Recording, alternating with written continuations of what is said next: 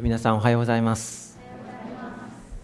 えー、今日は南大阪福音教会での、えー、礼拝ということで、あの、楽しみに、えしておりました、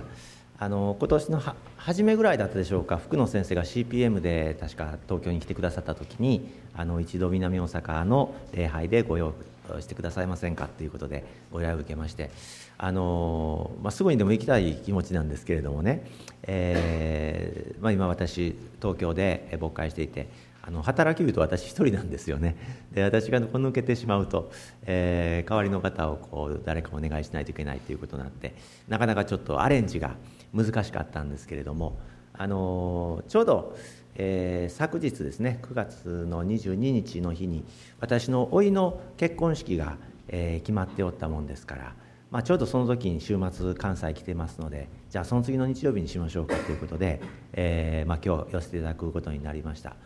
あの、ちなみに私の甥っ子なんですけど、えー、紅葉台に住んでたことがありまして、えー、安岡さんのご近所さんですね、えであの、まあ、奥さんになる方が明石の出身なんで、まあ、神戸で結婚式をしたんですけれども、まあ、やっぱりこう彼がまだこう幼かった頃のことだとかこう思い出しながらですねああそういえばあの富田林で、えー、元気にこうやってたなみたいなことをちょっとこう思い出してですね、えー、おじとしてはちょっとうるうるっときたような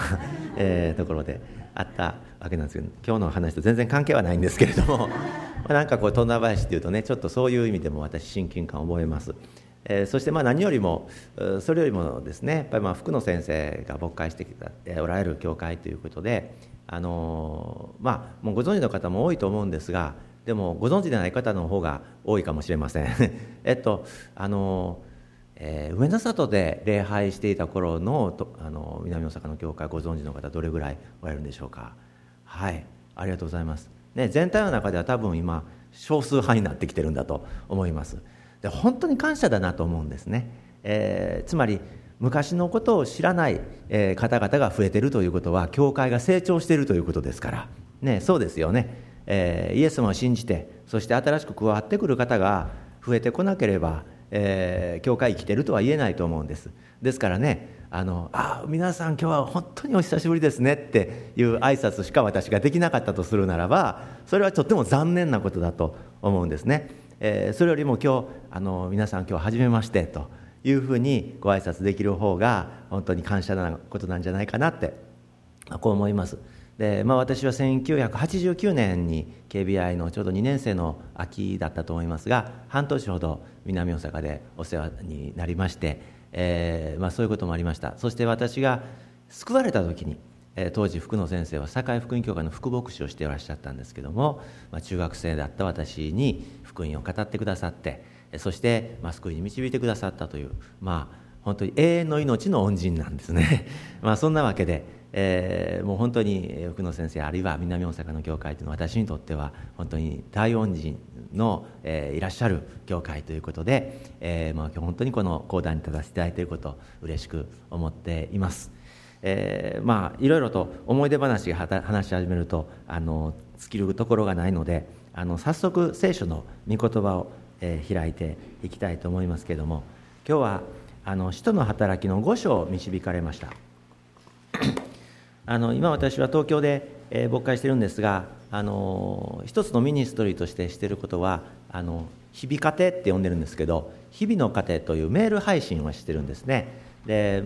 あの1年間で1回旧約聖書と新約聖書がこう通読できるようなそういうような形であの聖書通読の箇所を決めてそしてその中の一節を取り出してます。あの1年で通読しようと思ったら大体1日5章ぐらい読んでいかなきゃいけないんですね、えー、それで旧約聖書を2箇所それから新約聖書1箇所ですから3箇所ね、えー、こう順にずっとこう読んでいくような形でしてるんですでちょうど昨日の箇所がこの使徒の5章の箇所だったのであこのところ導きなのかなということで、えー、御言葉を今日は取り継がせていただきたいなというふうに思うわけなんです。えっとですね 5章を開き、えー、くださいましたらば、えー、章の今日は、えー、15節から、えー、お読みしていきたいと思います。えー、使徒の働きの5章の15節から、えー、お読みいたしますので皆さんお手元の聖書で、えー、追っていただければと思います 使徒の働きの5章の15節からお読みしますついに人々は病人を大通りへ運び出し寝台や寝床の上に寝かせペテロが通りかかる時にはせめてその陰でも誰かにかかるようにするほどになった。またエルサレムの付近の町々から大勢の人が病人や汚れた霊に苦しめられている人などを連れて集まってきたがその全部が癒された。そこで大祭司とその仲間たち全部すなわちサドカイ派の者は皆妬みに燃えて立ち上がり人たちを捕らえ留置場に入れた。ところが夜主の使いが牢の戸を開き彼らを連れ出し行って宮の中に立ちこの人々にこの命の言葉をことごとく語りなさいと言った。彼らはこれを聞くと夜明けごろ都に入って教え始めた一方あ始めた。一方大祭司とその仲間たちは集まってきて議会とイスラエル人のすべての長老を召集し人たちを引き出してこさせるために人を極者にあった。ところが役人たちが行ってみると牢の中には彼らがいなかったので引き返してこう報告した。獄舎は完全に閉まっており万人たちが戸口に立っていましたが開けてみると中には誰もおりませんでした。宮の守衛長や祭司長たちはこの言葉を聞いて一体これはどうなっていくのかと人たちのことで当惑した。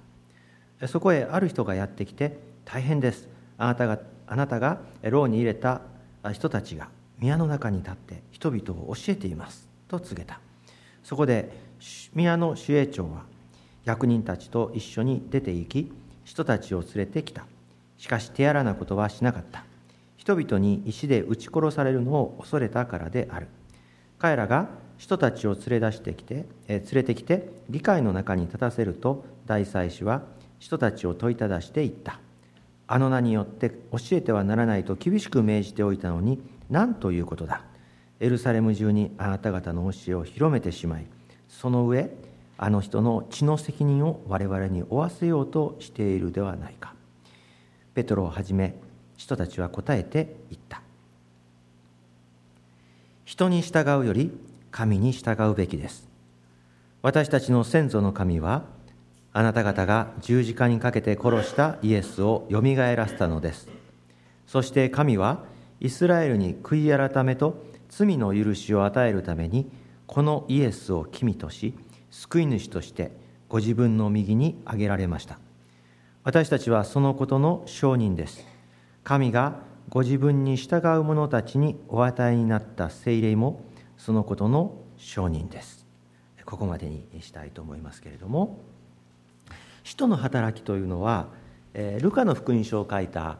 ルカが、まあ、いわばルカの福音書の続編のような形で書いたものなんですね。えー、ルカはもともとお医者さんでした、えー、そして、まあ、あの福音書記者の中では唯一の違法人ですね、えー、それ以外の福音書記者たちマタイマルコルカ、えー、あマタイ、えー、マルコヨハネ、えー、彼らは、まあ、ユダヤ人でありまたあの、まあ、イエス様の弟子たちもその中にいたわけですね。ヨハネのようにですね、えー、でも、まあ、ルカはいわばその後に救われてきた人たちです。実際はですからえー、彼自身はこうイエス様の歩みあるいはその後の弟子たちの初期のこう活動についてはあまり、えー、自分の体験としては持ってはいなかった人物なんです。しかしもちろん彼はこの使徒の働きの中にこう描かれておりますけれどもイエス様とこの弟子たちの伝道と一緒にですね、え、活動した人物であり、え、そして使徒たちの本当にこう身近な存在でしたから、え、イエス様がどのような働きをなさったのかどのような言葉をお話しになったのかということをよくよく聞いておったでしょう。また医者という、まあ、そういう職業上っていうんでしょうかね、まあ、彼は非常にまあ理知的な存在でもありましたし、えー、そして、まあ、当時の文学にも通じておったようです、えーまあ、当時はあのいわゆる歴史をこう書く際に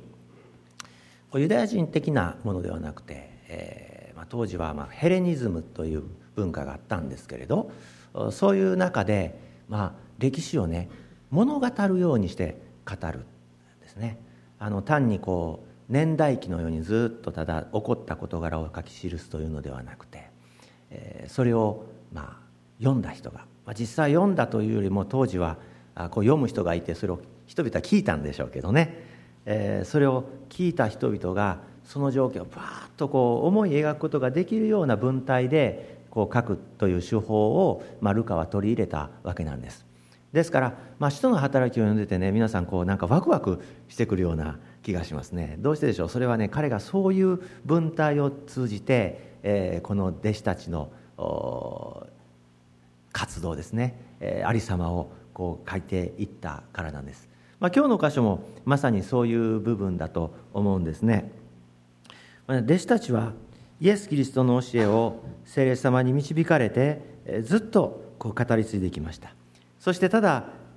言葉だけで語っただけではなくて精霊の見業を通して印と不思議を通してイエス様の技を成していきました、まあ、そのことは12節のところに記されている通りです。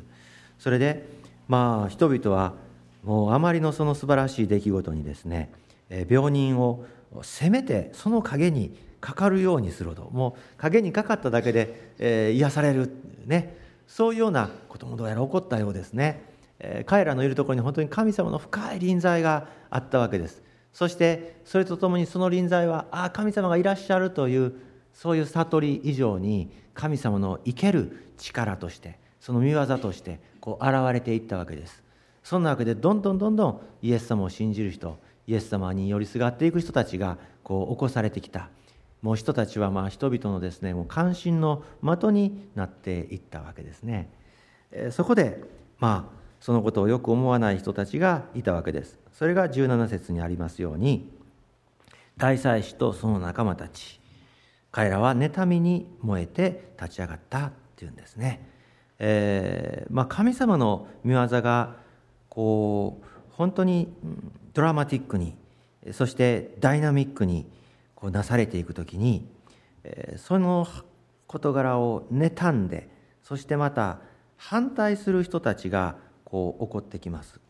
でこれはある面仕方がないことといいましょうか。必然的なことなんですね、えー、そもそも聖書66巻を見てみますと、まあ、これは大きな大きな一つの物語になっています。それ自体が。つまりこの物語の主人公は神様ですね。天地を作ってくださった。私たちの創造主なる神様が主人公です。そしてドラマがこう描かれる。物語というものにはね必ず主人公とその敵役っていうのがいるわけですけれどもまさしくこの世界この世の中には神様に対する敵役がいるわけなんです。それが悪魔ですよね。ですから聖書を開きますともう最初の3章で悪魔が出てくるわけです。そして神によって作られた、まあ、実は聖書の中では人間は脇役なんですけれどね、えー、人間をたぶらかしてそして神様のもとにあった人を奪っていくわけです。聖書66巻というのはまさしくこのようにして神様のもとから奪い去られた人間が、ね、この主人公である神様によってもう一度神様とにこう引き戻されていく、ねえー、最初創世紀の3章で全体大まかなこの聖書全体の物語が実は描き込まれているわけです。そしてそれ以降のこの聖書の物語は、ね、大きな目で見るならば神様がその奪われてしまった人間をもう一度取り返して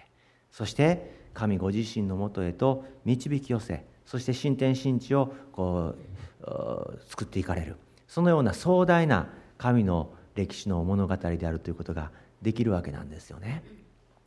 ですからもし神様がこの地上で本当に力強い見業を人を通して起こす起こすならばその敵役である悪魔はこれを妨害してくるわけなんです今私たち生かされているこの時代でも同じことが言えると思います。あの私は先日6月半ばでしたけれどもあの中国に行ってきました、えー、中国に今あの5人というか5組の宣教師を日本から送り出している団体があるんですが、まあ、その団体の私委員をしているので、まあ、現地の宣教師の人たちと一緒に、えー、このリトリートをしましょうということで北京の郊外に出かけましてそしてしばらくの時を過ごしました。まあ、先生たちのこといろいろお話聞いたりまた中国の人たちのことをこう伺いながらまあそんな大々的な働きではありませんがしかし彼らの本当に地道な働きが確かに中国の人々への魂の救いにこうつながっているんだなということをこう知ることができてとてもそのことを感謝して帰ってきたわけなんですね。でまあ、ちょうど、まあ、その時に北京の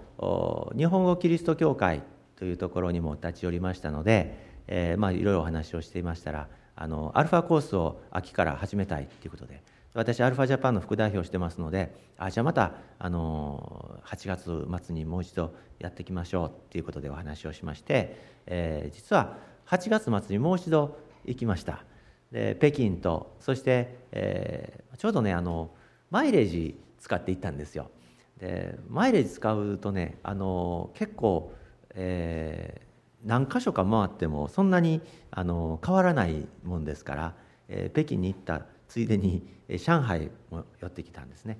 上海でも上海 JCF という日本人の集まりがありますのでそこでもご奉仕をさせていただいて帰ってきました、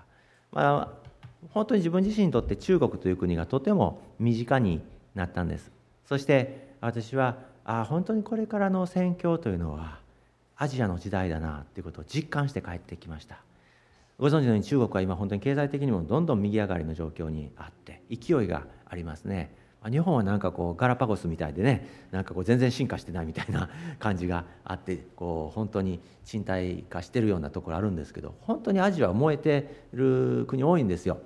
ですからあ本当に韓国とねもうすでにリバイバルが起こった韓国とそして中国と。中国は今13億以上の人々が住んでいると言われますがそのうち1億人以上のクリスチャンがいるんですね。そういう国とね日本が本当に手を組めば本当にものすごく大きな働きをしていくことができるっていうそういう希望をいただいて帰ってきて今回のこの尖閣の問題だとか、ね、もう一気にこう日中関係が悪化していくような状況を見た時に私はもうこれはあの他人事とは思えないしそしてねそれは単に、えー、経済や政治やそういった領域の問題ではなくてこれはまさしく霊的な課題なんだなと思いました。皆さんあまりねマスコミの言うことやそして、えー、まあ、そこからこう自分自身の内側にこうやってくる感情ですね、まあ、国民感情と言ったらいいでしょうか。そういったものにこうぜひ振り回されないでいただきたいと思うんです。私たちは日本人のクリスチャンなのではなくてクリスチャンの日本人だということです。お分かりいただけるでしょうか。日本人であるという国籍を持っているということよりもむしろクリスチャンすなわち神の国の国籍を持っているものとして今日本という国に住まわされている。前は私たちのナショナリティというかその国民性っていうのは天国の国民性を持ってこの地上の出来事を見ていかなければならないと思うんですね。ですからぜひね今中国のために祈っていただきたいと思いますしそして私たちの心が、ね、そのような怒りや憎しみやそういったものによって支配されないように自分自身の心を守っていただきたいと思うんですね。神様は必ずこの出来事を通してさらなる大きなリバイバルへと導いてくださると私は信じます。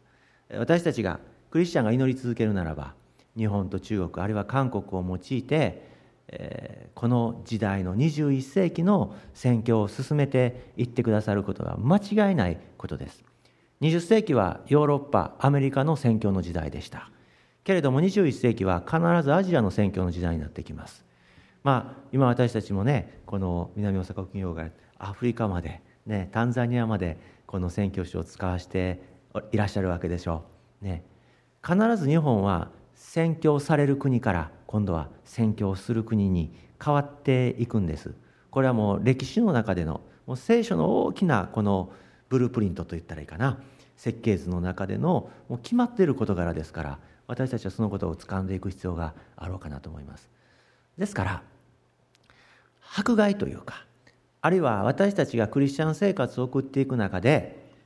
ああ嫌だなと思うような出来事が起こったとしてもぜひ皆さん慌てないでいただきたいと思うんですね。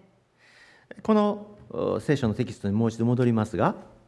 素晴らしいこの精霊の御業がなされた時に、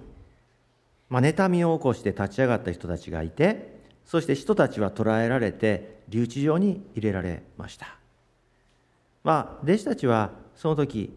まあここには深くは記されてはいませんけれども決して慌てはしなかったと思うんですね。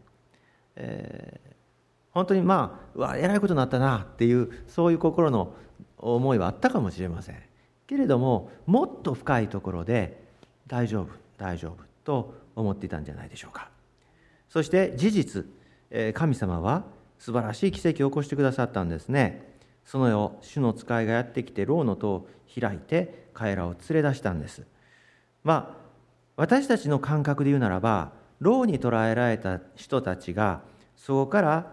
連れ出されたそこから解放されたというところにこの安堵感というか、ね、喜びをこう見出すわけですがでも神様の思いは、ね、彼らが解放されることが目的ではなかったんです。その次の言葉を私たちはしっかり見るべきだと思うんですね。20節です。行って宮の中に立ち人々にこの命の言葉をことごとく語りなさい。これが神の御心なんです。神様の御心は留置場にいられたこの人たちが単にその束縛から解放されるということが目的ではなかったんです。彼らがそこから解き放たれてそして宮の中に立ち、ね。まあ、いわばこの大祭司たちの、まあ、ホームグラウンドですよ、ね、人たちにとってはアウェーですよね。そういうところに行ってそしてそのところで福音を語ること。ここで記されている通り命の言葉をことごとく語るということが彼らの使命であったわけです。今日も主は私たちが時が良かろうが悪かろうが私たちの状況が良かろうが悪かろうがこの命の言葉を携えてそしてその言葉を語るということを願っていらっしゃいます。これ神様の御心です。ね。この御心変わることないんです。ね。残念ながら。ある人にとっては。いやこの状況の中で福音語るっていう状況じゃありませんってそういうふうな、まあ、束縛と感じる中にいらっしゃる方もいるかもしれません。いやそんな勇気私にはないです。おっしゃる方もいるかもしれません。でもあなたの思いにかかわらず神様の思いは何かっていうとあなたを用いてあなたを用いてこの命の言葉を語らせることが主の御心だということです。そしてね主の御心に沿って生きていくということが実は一番安全な方法であり一番喜びに満ち溢れそして一番平安な事柄なんですね。私たちはそのところにね自分自身を据えるべきです。人はとかくこの状況を見てそして自分の置き場所っていうのを考えがちです。けれどもまず神様の御心を求めてその御心に自分自身を置くならば神様の側で用意してくださっている平安と喜びと安全を手に入れることができるわけなんですね。このようにして導き出されたこの弟子たちは、えー、その御心の通りにしたわけですね、えー、まあ慌てたのはえこの祭司たちであったわけですけれどもこの牢の中からはもぬけの殻であったわけです、えそして、え25節ある人がやってきて言ったんです。大変です。あなた方が牢に入れた人たちが宮の中に立って人々を教えています。彼らは神様の御心に従いそして神様が語ってくださった通りにしました。神の御言葉に従うとはまさしくこういうことなんです。私たちが神様の御心を知りそしてその御心の上に自分自身を置いて行動することです、えー、聖書の中でね礼拝という言葉が、まあ、たくさん使われています、えー、旧約聖書ではヘブル語でそして新約聖書ではギリシャ語で使われていますけれども、まあ、いくつかの言葉があるんですが大体こう2種類の分類をすることができます。えー、一つはへりくだるそして神様にへい、えー、このひれ伏すことひざまずくことあるいはまあこの王様に家臣が近づいてこう口づけをする、まあ、そういうような意味合いの言葉がこの礼拝という言葉には使われています。これはいわば私たちの心の態度です。神様に対する畏敬の念を持ってそしてその方を本当に敬いまたその方に礼をすることひれ伏すようなそういう心の態度を持つということが礼拝であるわけですね。でもう一つの言葉は、えー、この上役に使えること。だとか、え、このもてなす働きをすることそういうような言葉がこの礼拝という言葉には使われています。これは心の態度というよりもむしろ私たちが神様に自分自身を明け渡して行動する行為ですね。礼拝にはその2つの側面があるわけです。私たちは心でイエス様のことを信じます。そして心の中でイエス様のことを本当に親しく思いそして天地万物を作りになられた神様を本当に敬うそういう心の態度を持つでしょう。でもそれだけでは片手落ちなんですね。もう一つのことはその心の態度に従って私たちがこのお方に現実に使えることです。ですからイエス様の御心に従って私たちが生きることを選ぶならばそれは礼拝なんですね。礼拝は決して日曜日の朝の朝10時半からのこの時間のことではありません。はっきりしていることはね聖書の中で礼拝という言葉が集会という意味で使われている箇所は一箇所もないということです。それどころかローマ人の手紙の12章1節にあるように私たちをこの生ける捧げ物として神様にお捧げすることこれこそが霊的な礼拝です英語ではリーズナブルな礼拝、ね、理にかなった礼拝と言われています。だから皆さん24時間の生活1週間の生活の中で私たちは礼拝を生きることができます。弟子たちは神様の御言葉に従ってね。命の言葉を宮の中で述べ伝えなさい語りなさいという言葉を受け取りました。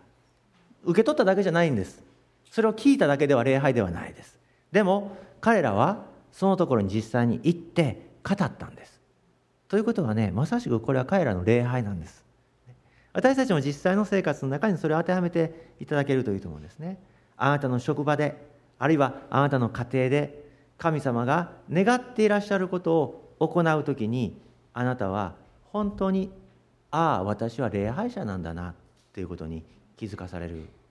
まあ、そういうことがあると思いますね。あのとても身近な話なんですけども、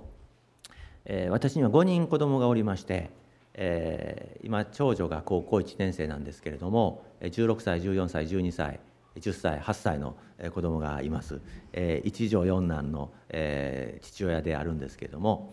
あのまあ、昨日もね結婚式その5人連れて家内と一緒に家族7人で移動したので、えー、大変だったんですけどね。行き帰りだけでもねあの家族ね家族で歩いてるだけでねみんなこうやって振り向くんですよね。なんか同じような顔した子たちがね、えー、なんかこう掃除系のね 子供たちがねこうぞろぞろついてくるんでね。まあ本当見ものなんですけれども。あの毎年私はあの、えー家族の中でのこう年中行事の一つとしてですねクリスマスカードを作るっていうのをやってるんです。で11月ぐらいにですねクリスマスカードを作るんですけれどもあの大体名称といいましょうかこのクリスマスツリーのね名称を探してその前で写真を撮ってそれをカードにするというのをやってるんですね。あの2年前だったんですけれども、えー、銀座の三木本というね宝石屋さんの前に大きなこうあのツリーが飾られるのでそこで写真撮ろうと決めてたんです。で11月のある日でしたけれどもその日あの、まあ、急にちょっと、えー、予定が午後から空いたので「よし今日行こう!」って言ってですね子供たちにこう命令して4時「4時に出発やからね」って言ってね、えー、子供たち言ったんですねまあ彼女たちどどっか連れて行ってもらうの大好きですから「ああ行きましょう」って言ってねもう喜んで、えー、まあ用意し始めたんですけど子供たちってねやっぱりね対応遅いんですよね。でっていう、まあ、その日に言ってすぐに用意させる方もさせる方なんですけれども4時に出発ってもなかなか4時には出発できないわけです。でだんだんこう時間が遅くなって4時が4時半になりってね、えー、4時半が4時45分になりってこうしながら私はやきもきしたんですね。であのまあ、こう見えてというか、まあ、ご存知の方はご存知かもしれませんが結構気短いんです私ね。で結構バーンってこう雷落とすタイプなんですよ。で普段だったらその45分遅れたらね「まだで置いてけんの?」ってこうイライラするんですけれどいい写真撮りたいでしょ？あんまりね怒ったらこんな写真になるとねよくないんでね「あ早く用意してね」ってニコニコしながらね 言ったわけ、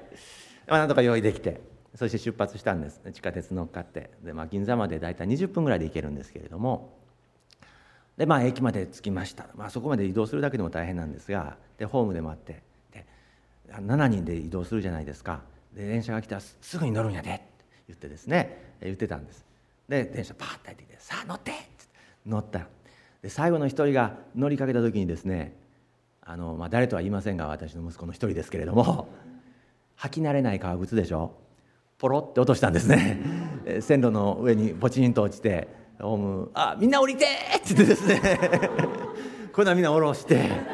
ねでまあどないしたらいいかなってね、まあ、その辺でも2本目ぐらいがプチンとこう切れてたんですけれども「ま待って待って」っつってですね駅員さん呼びに行ってですねちゃんとこうマジックハンドみたいなやつあるんですよね。それでパチンとこう取ってくれてね「ああよかったね」とかって言いながらですね心の中こんな状態になってたんですけれども、まあ、顔はちょっとニコニコしながらね、えー、そしてようやく着きました、えー、そしてまあ私はこう三脚一生懸命用意してですねまあ、名所ですからたくさん人集まってるんですよ。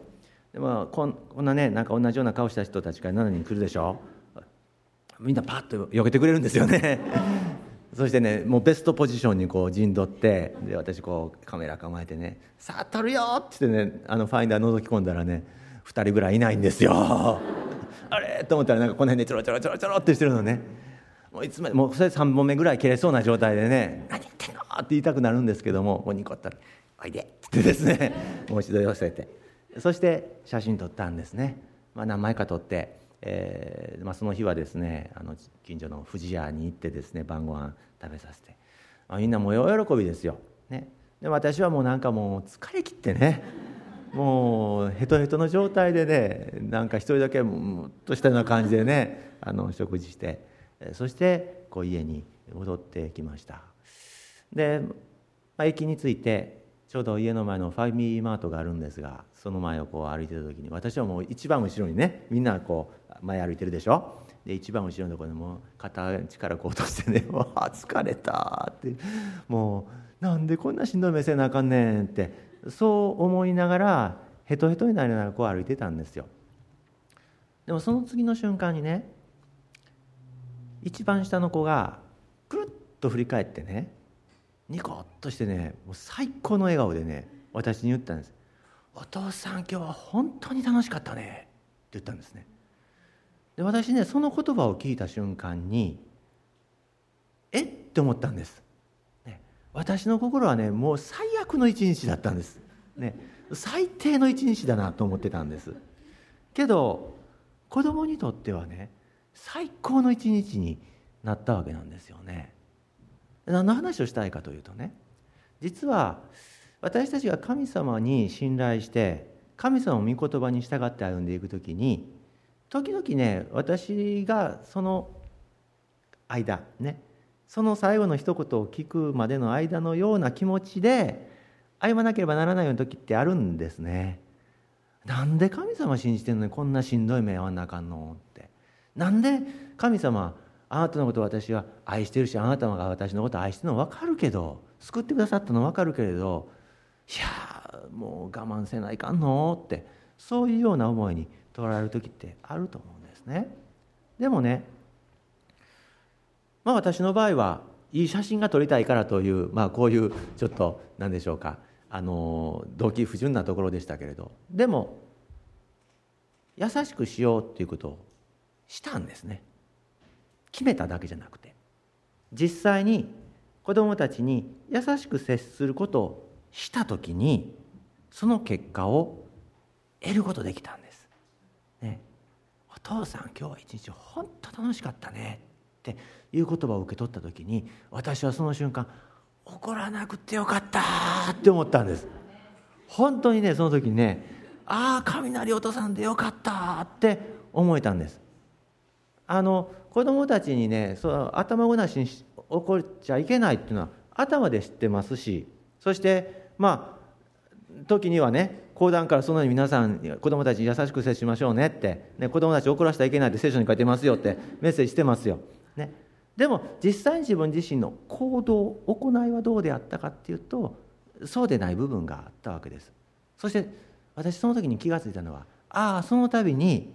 神様が与えてくださっている素晴らしい恵みをね取り損なってたんだなっていうことが分かったんです。今でも時々取り損なうことが多いんですけれどもでもね私はそのことから学ぶことができました。あそうか思ってるだけではなくて行動すればいいんだ。それはたとえ自分自身の気持ちとか心がついてきていなくてもそのようにすれば神様はそれに見合ったきちんとした恵みとそして結果を与えてくださる神様なんだっていうことが分かったんですね。弟子たちはね彼らは聞きました。宮の中で命の言葉を告げなさいと神様の言葉を知りました。でも知って終わりだったら今日のこの聖書の箇所はないんです、ね、彼らは実際に宮の中に出て行ったんです。そしてね彼らは命の言葉をそこで語ったんです。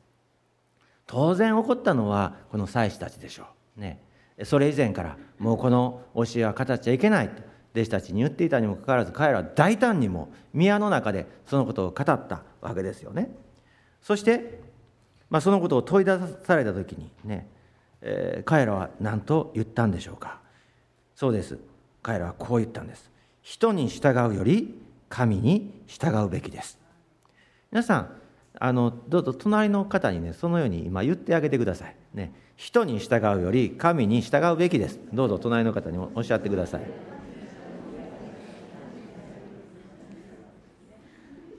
アーメン。その通りです。ね。まあ別にねだからね上司の言うこと聞いたらいかんとかね親の言うこと聞くべきじゃない。そんなこと言ってんじゃないですよ聖書はね。ね。そういうじゃないですよ。ね。私たちのプライオリティ私たちの優先順位は何でしょうか？それは神様が命じていらっしゃることです。そしてその命じていらっしゃることを受け取って受け取るだけじゃない。その受け取った通りに私たちが行うこと。それが実は私たちの最高の生き方だということですね。そしてね弟子たちはその後明確なメッセージを語っているわけです。私たちの先祖の神はあなた方が十字架にかけて殺したイエスをよみがえらせたのです。私たちのイエスは復活した主です。そして神はイスラエルに悔い改めと罪の許しを与えるためにこのイエスを君とし救い主としてご自分の右に挙げられました。私たちのイエスは主です。そして私たちはそのことの証人です、そのことの証人なんですよ。イエス様は天に上げられる前に弟子たちにおっしゃいました。精霊があなた方の上に下る時にあなた方は力を受けます。そしてエルサレムからユダヤサマリアそして地の果てまで私の証人となります。証人となるというのはまさしくこういうことではありませんか。証人であるということはねあ神様はこんな恵み与えてくださいました。感謝ですって、えまあそれ証でしょう。けど最高の証は何でしょうか。それはイエスが救い主ですという証です。皆さんそのことを大胆に明確に語ることができますか？あなたにはおできになるはずです。あなたがイエス・キリストと出会ってそしてあなたの救い主となったということはそれはあなただけの救い主になったのではないのです。聖霊なる方はあなたの内側にこの救いはイエスが与える救いは私を救う救いであると同時にこの世界中の人々を救う救いであり唯一の救いなんだということをねあなたの内側に教えていらっしゃるはずです。聖霊なる方が与える証こそが本当の証なんですね。だから弟子たちは自分たちの体験だけを語ったのではなくてこれは聖霊の証だということをこの後言ってるでしょう。ね。私たちはそのことの証人です。神がご自分に従う者たちにお与えになった聖霊もそのことの証人です。これはイエス・キリストを信じた全ての人が受けることのできる証なんですね。私は残念ながら2000年前にイエス・キリストが十字架にかけられたのをこの目では見てはいません。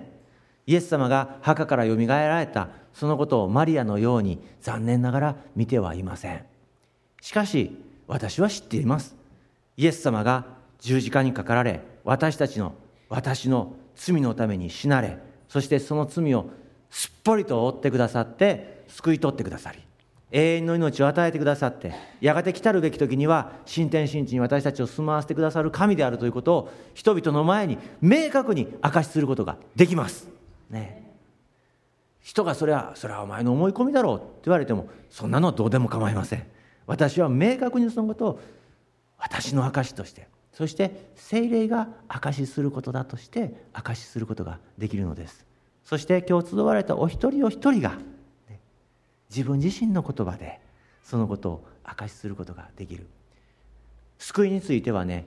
客観的になる必要はある意味ありません。あなたの内側に精霊が証ししてくださっているその証しに基づいて証しをすればいいわけです。えー、まあ、使徒の働きから神学を作ることはできないんですがしかしパウロはそのことを裏付けています。ローマ人への手紙の8章開いてくださいますか？8章の15節と16節をお開きになってください。新科学聖書の第2版でしたら276ページですね。ローマ人の手紙の8章の15節と16節です。皆さんご一緒にお読みしましょう。3はい。あなた方は人を再び恐怖に陥れるような奴隷の霊を受けたのではなくことをしてくださる御霊を受けたのです。私たちは御霊によってアバ父と呼びます。私たちが神の子供であることは御霊ご自身が私たちの霊とともに証ししてくださいます。アーメン。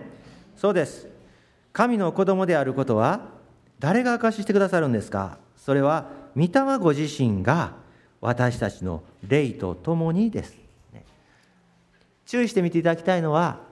御霊はあなたの霊に対してではなくてあなたの霊とともに証ししてくださる。言い換えるならばね精霊が私に証ししてくださっているっていうのはね自分自身の感覚としてはあまりわからないかもしれないということです。共にですから。つまりあこれは私の感覚なんじゃないだろうか。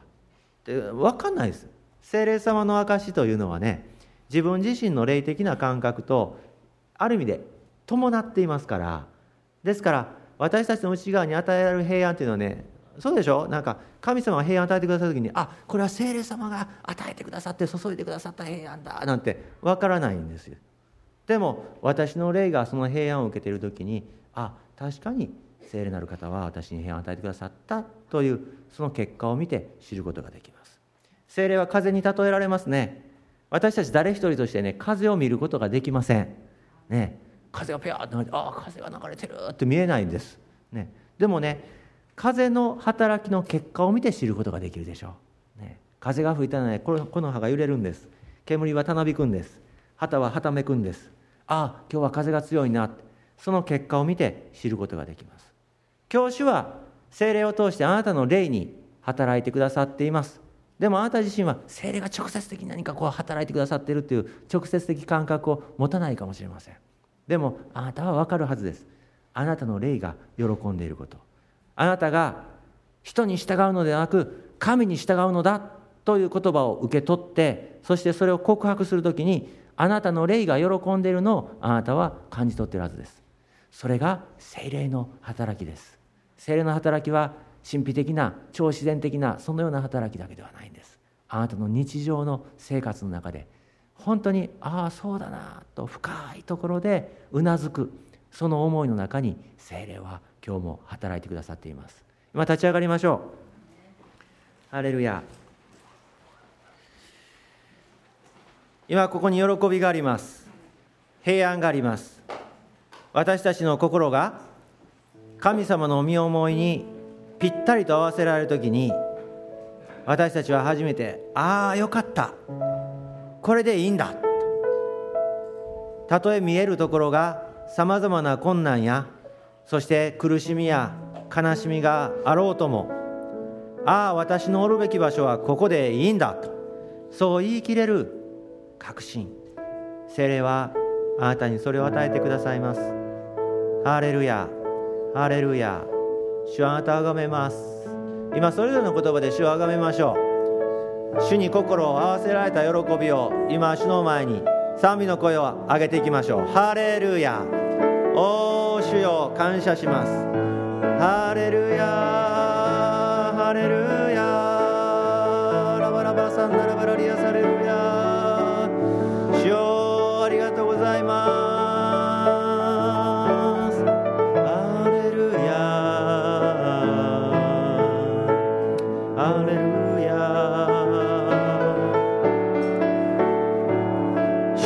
心に従う時に人の目にはなんと大胆ななんと無鉄砲なそのように思えることがあったとしてもしかし御霊に導かれている人は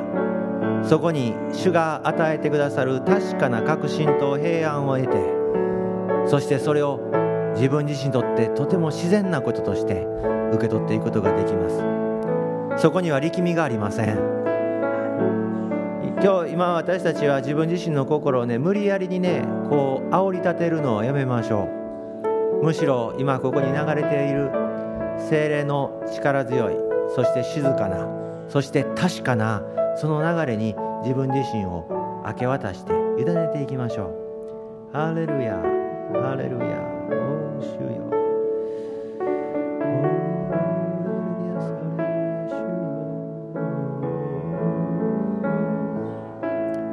主はある人に今忍耐を求めておられると思います。主は私はもう疲れましたどこまであなたに従わなきゃいけないんですか？その本当に瀬戸際に立っている方いらっしゃるでしょう。でもあえて私はあなたに申し上げます。いえ忍耐しましょう。その先に神様があなたが想像しているよりももっと大きな喜びともっと大きな祝福を置いて待っておられますから。だから今諦めるのやめましょう。そしてもう一度そう小さな声でいい主よあなたに従います。そのように心を決めそしてそれを選び取りましょう。聖霊様あなたは励ましておられます。ハレルヤ。ハレルヤ。恐れるのをやめましょう。恐れるな。私はあなたと共にいる。主は聖書の中で恐れるなと。そしてあなたと共にいる。何度も何度も語ってくださっています。今日も主は語ってくださいます。恐れるな。私はあなたと共にいるから。